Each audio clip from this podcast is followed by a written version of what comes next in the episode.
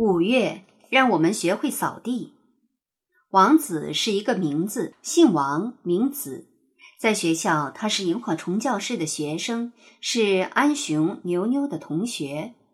可王子在家里可是一位真正的王子，除了弹琴、写作业，任何事情都不做。其实不是王子不做，是王子妈妈不让他做。王子妈妈说：“教育家说了。”儿童的智慧在手指尖上，你的手是用来弹钢琴的。王子妈妈还说，越高贵的手越只做有价值的事。可就在这个五月，王子那双弹钢琴的高贵的手却受到了极大的诱惑。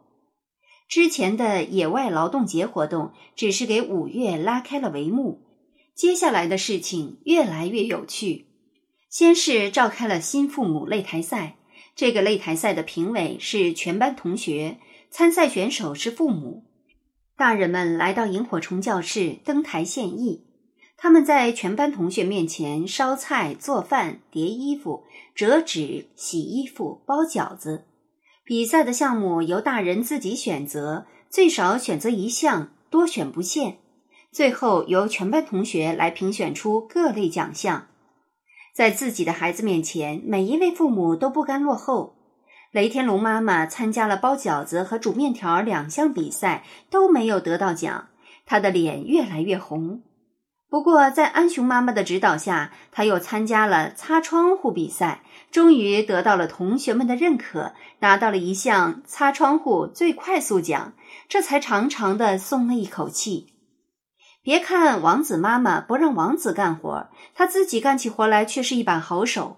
他抛起饺子来速度很快，包的饺子也圆鼓鼓的，很可爱，一下就得到了评委们的喜爱，夺得了饭菜最可口奖。安雄妈妈得到的奖最多，她获得了叠衣服最麻利奖、洗衣服最干净奖、饭菜最可口奖等九个单项大奖。奖状是由书法大王安雄亲笔书写的。看着自己的妈妈领到了一张又一张自己写的奖状，安雄乐得眼睛眯成了一条线，呵呵笑着，什么话都说不出来。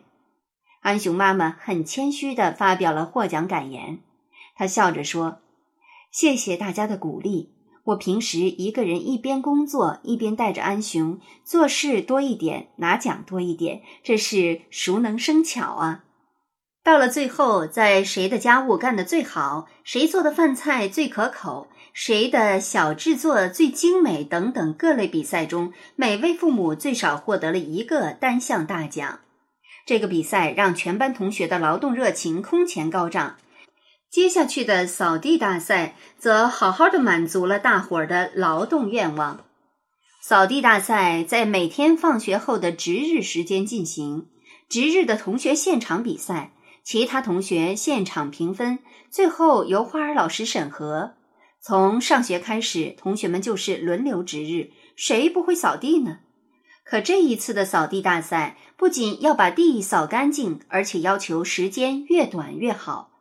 如何能够把地扫得又快又好？大伙儿总结编写出了一首扫地歌：先用毛巾半湿轻抹，从里到外，从上到下打扫之后，再用拖把、桌椅、地下、墙角旮旯、纸片碎屑一个不落，清洁用具集中存放，保持整洁，人见人夸。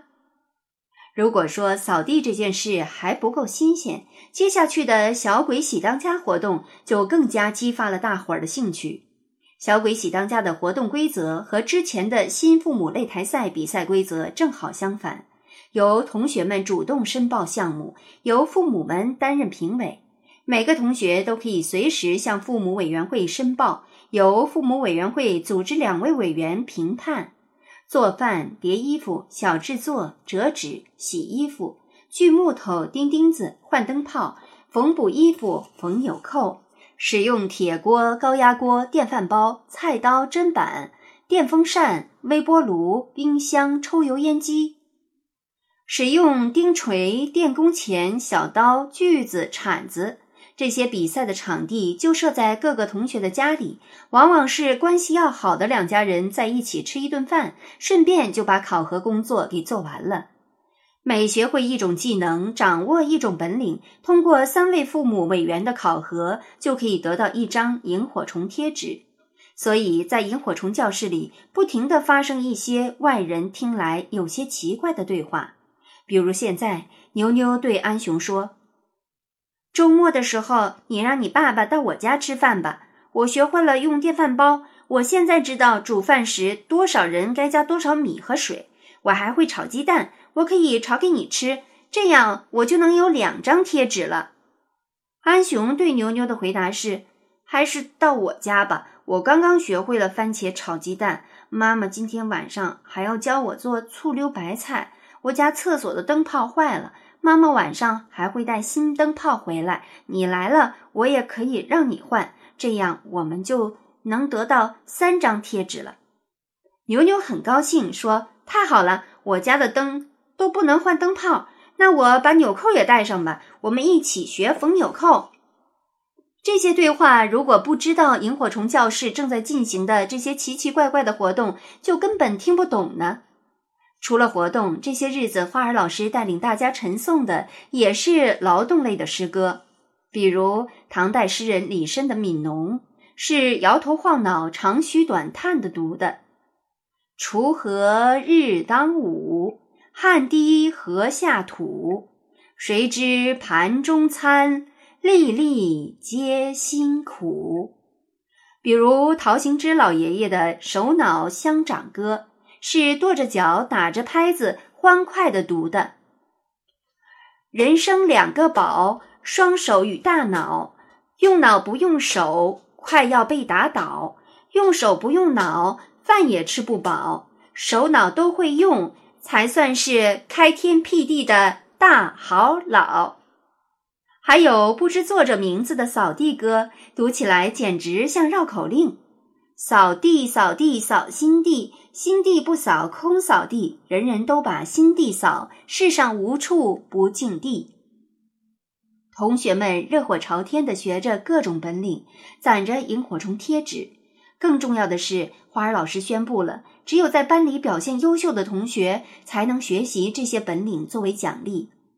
王子起初并没有注意到班里发生了这种改变，因为他没有参加野炊活动。那天恰好他要参加钢琴考试，妈妈就帮他请了假。当同学们一起回味着、讨论着野炊的时候，王子的心也开始痒痒起来。但那毕竟已经过去的活动，要想参加也只能等下一次。接下来，王子妈妈参加了新父母擂台赛，看着捧着奖状站在讲台上的妈妈，王子很高兴。他觉得妈妈那时候真是漂亮极了。尽管王子妈妈一回家就把自己得到的那张奖状丢到了一边，但王子却把奖状夹到了自己那本宽宽大大的琴谱里，偷偷收藏了起来。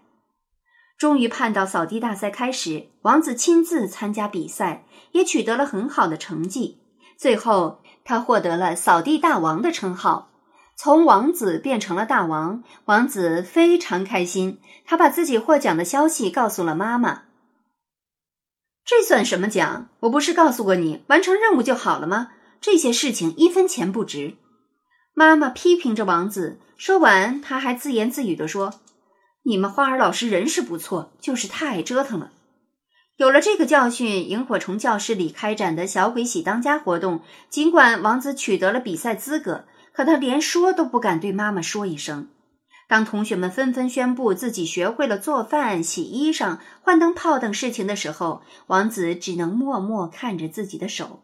那双手十指修长，长得很美，只是除了会弹一些钢琴曲，其他的什么事都不会做。王子越来越沉默了。他的生活并没有变得不好，但他的心情却变得越来越糟糕。他越来越羡慕其他的同学。因为他们什么都可以做，最后王子觉得都是因为学钢琴才让自己变成现在这样。他越来越讨厌钢琴。一天晚上，王子到钢琴老师那里学钢琴，他心不在焉地弹错了好几处。钢琴老师有点生气，批评了王子几句。王子不知突然从哪里冒出一股怒火，他猛地从琴凳上站起身来，脱口而出：“我不弹钢琴了。”钢琴老师惊呆了，王子妈妈更是惊呆了。王子妈妈回过神来，立即询问王子这是怎么回事。王子紧紧闭着嘴，一直脾气很好的王子这一次却什么话都不对妈妈说了。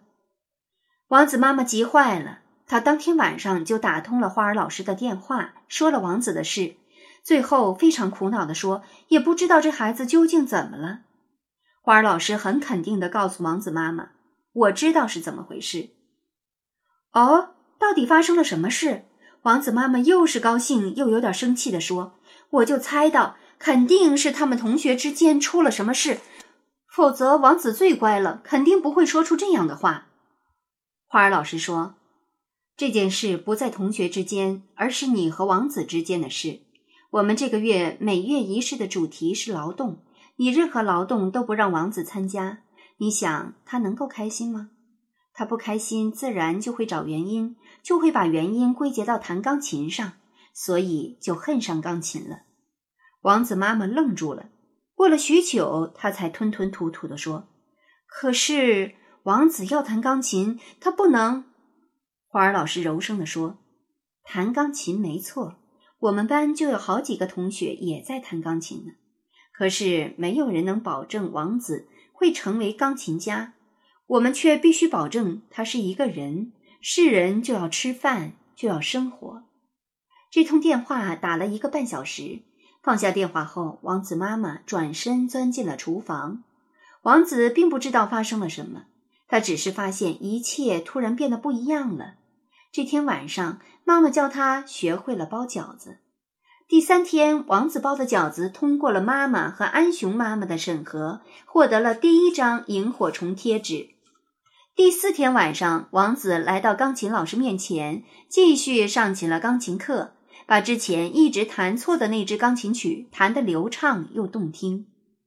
从那以后，王子妈妈一直对王子说一句话。真正的学习都是有趣的劳动，用心的劳动都是有趣的学习。这是那天晚上的电话里花儿老师最后说的话。亲爱的小朋友，家务活儿就是有趣的劳动和学习。那么，你参加过哪些有趣的劳动，进行过哪些有趣的学习呢？请你向家人学习，亲自动手做一两件家务事，和家人比一比，看看谁是劳动大王。然后想一想，你的爸爸和妈妈什么本领最大？请你给他们每个人画一张奖状，发给他们吧，鼓励爸爸和妈妈和你一起继续好好学习，天天成长。